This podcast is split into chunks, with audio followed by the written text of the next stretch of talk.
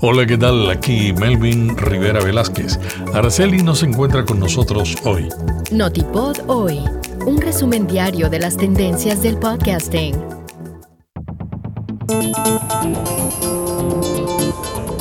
Vamos a ver lo que está cambiando el podcasting y el marketing digital de una manera resumida.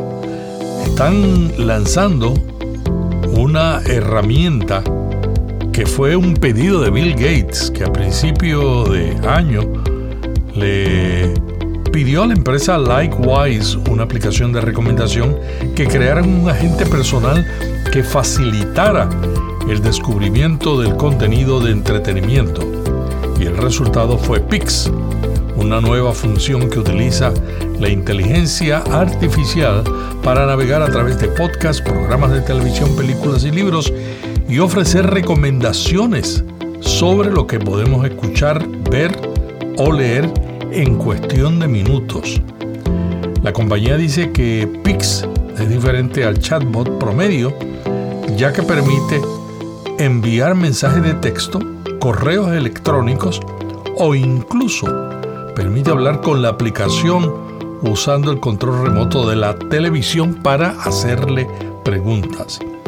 Pix es gratuito y está disponible solamente en Estados Unidos y Canadá en el momento. Cumulus Media informa sobre una disminución en los ingresos de radiodifusión, pero hay otro lado de la moneda. Han tenido un crecimiento en los ingresos digitales, particularmente en el audio bajo demanda. Según la compañía, en sus resultados del tercer trimestre del 2023, experimentaron una disminución del 11% interanual en los ingresos netos. Los de radio también disminuyeron un 17% y esto está interesante como la televisión está bajando sus ingresos en Estados Unidos y como ahora una cadena importante dice lo mismo de la radio. Sin embargo, dice la compañía que hubo un lado positivo. Los ingresos digitales vieron un aumento del 7% interanual. Un informe revela que la transmisión de audio está prosperando y es probablemente que siga creciendo. Edison Research y Amazon Ads publicaron los resultados de una investigación que documenta el crecimiento de la escucha en línea y los cambios en los hábitos de los consumidores. Estos son algunos de los hallazgos. Tres cuartas partes de todos los adultos estadounidenses informaron haber escuchado transmisiones de audio en el último mes.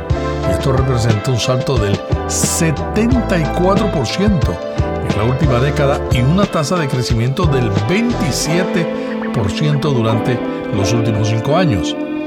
La facilidad de uso y el descubrimiento son las principales razones para el crecimiento del streaming de audio.